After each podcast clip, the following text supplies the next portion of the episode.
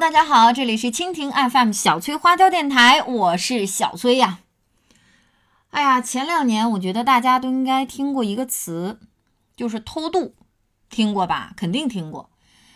哎呀，说的就是一些什么中年妇女啊，想到这个国外打工，因为挣钱不是多嘛，来钱也比较快，啊，就用这个偷渡的方式去到国外，然后呢，干上几年之后，再以偷渡的方式呢，辗转反侧回国，啊，一般都是这样的情况。哎呀，但是今天小崔要跟大家讲的这个故事啊，是个偷渡的事儿，但是呢，还真不是什么中年妇女。是一个十六岁的少年，他为什么要偷渡呢？其实啊，在今年的五月二十五号晚上，我们的媒体呢就报道过一件这样的事情，说在四川有一个十六岁的少年，他叫徐徐小军，他呢通过上海浦东机场的围墙，径直前往国际航班区域，就坐上了前往阿联酋的。飞机啊，偷渡到了迪拜。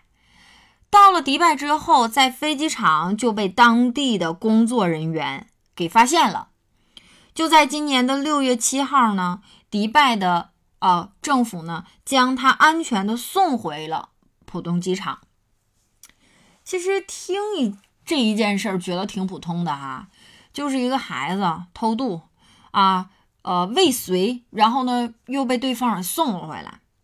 但是事情过过去快一个月了，有一些问题依然存在。什么问题呢？小崔跟大家掰手指头来数数啊。第一点，十六岁的少年如何越过了机场层层的保安？这是一个问题吧？他又如何爬上四米多高的飞机货舱？在里边要待上九个小时，他这九个小时是怎么度过的？他到达了迪拜后被发现了，又是怎么回国的呢？针对这样的疑问，小崔决定把这件事情从头到尾给你们好好说说。其实啊，这个叫徐小军的啊，他十六岁，但是呢。就不上学了。为了给妈妈治病，他之前呢，在去上海之前，他就在江苏一个叫句容的地方打工。每个月的工资啊，其实是基本上够他花销的。本来呢，想挣点钱啊，寄回到家里给母亲呢治眼疾。但是他发现他的这个目标啊，几乎就是没有办法实现的，因为自己挣那点钱，自己糊口其实都费劲。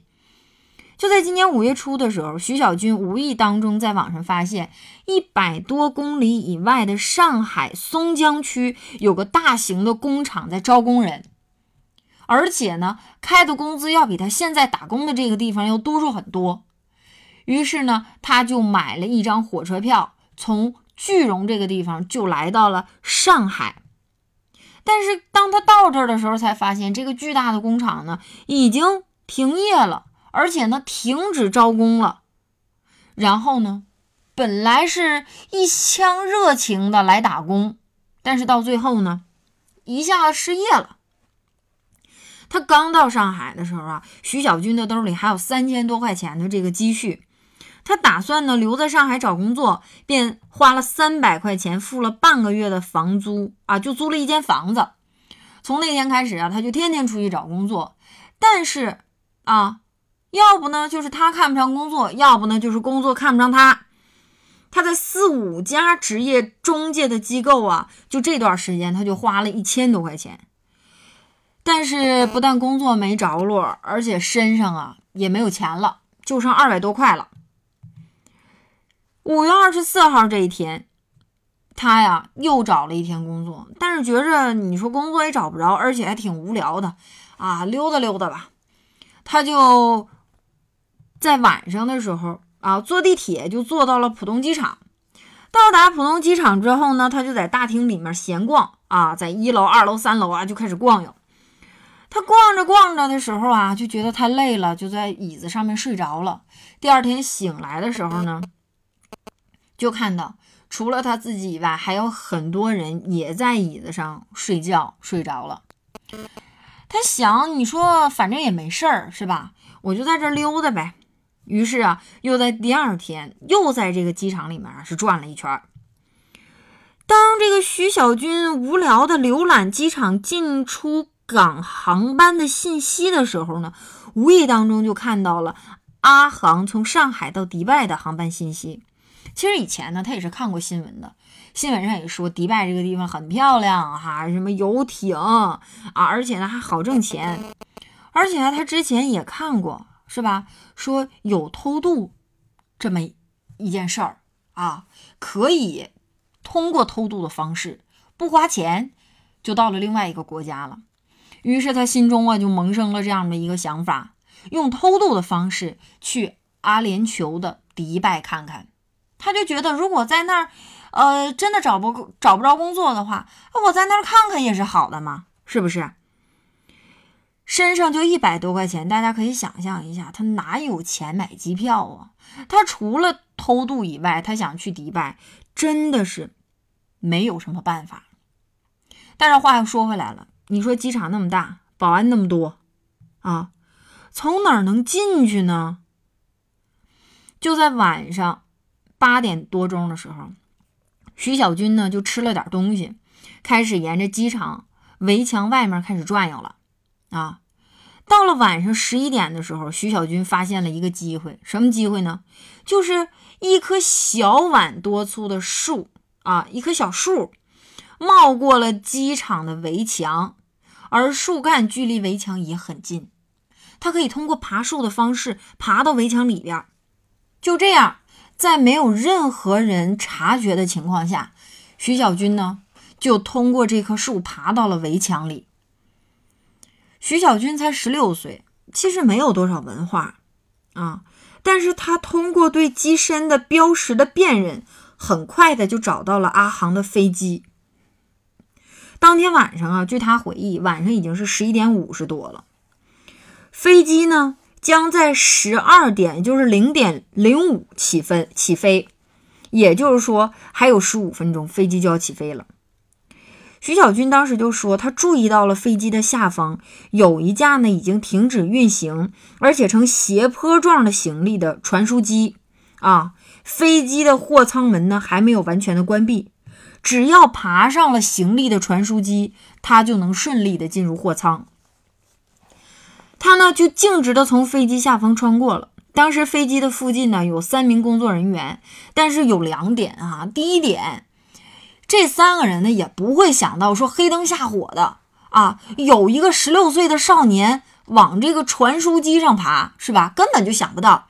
第二点呢，我刚才也说了啊，你说天那么黑，就是真有一个这样的孩子往里爬，其实也是看不见的。当徐小军爬进货舱约五分钟之后，二十六号零点零分的时候，货舱门就准时的关闭了。也就是说，啊，闭舱前的五分钟，他就躲开了这三个人，顺利的进入了货舱。这个货舱关闭以后啊，可以说是一片漆黑。徐小军就看了看手机，啊，这个时候呢，基本上飞机就准备起飞了。然后他就看到了，基本的四周啊，全部都是这个行李啊。他呢也没往别地方去，就在行李旁边呢趴着就睡着了。在睡着的这个过程当中啊，中间还真醒了两次。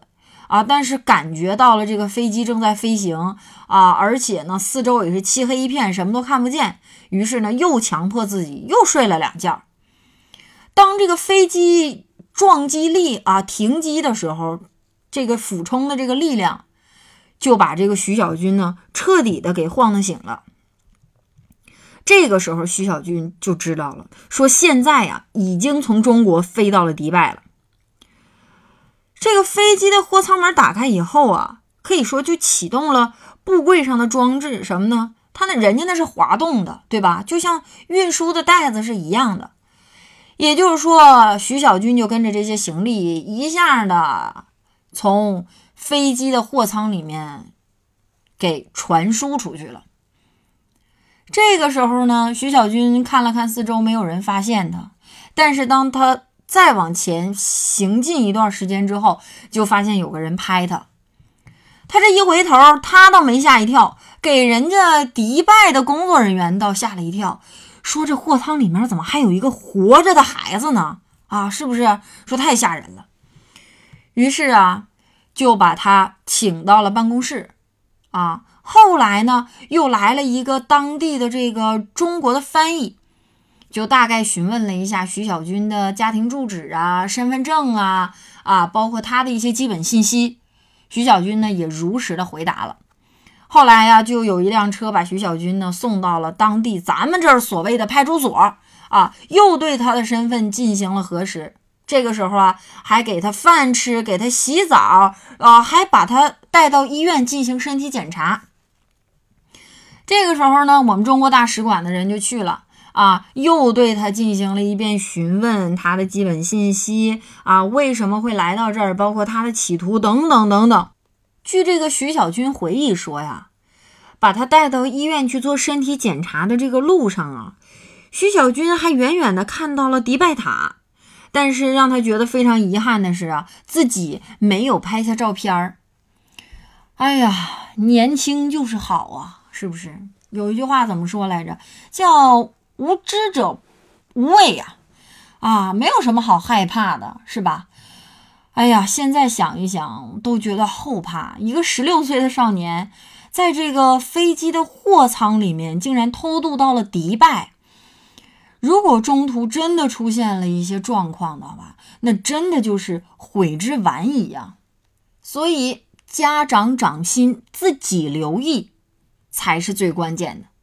好了，这就是今天的蜻蜓 FM 小翠花椒电台，明天见啦。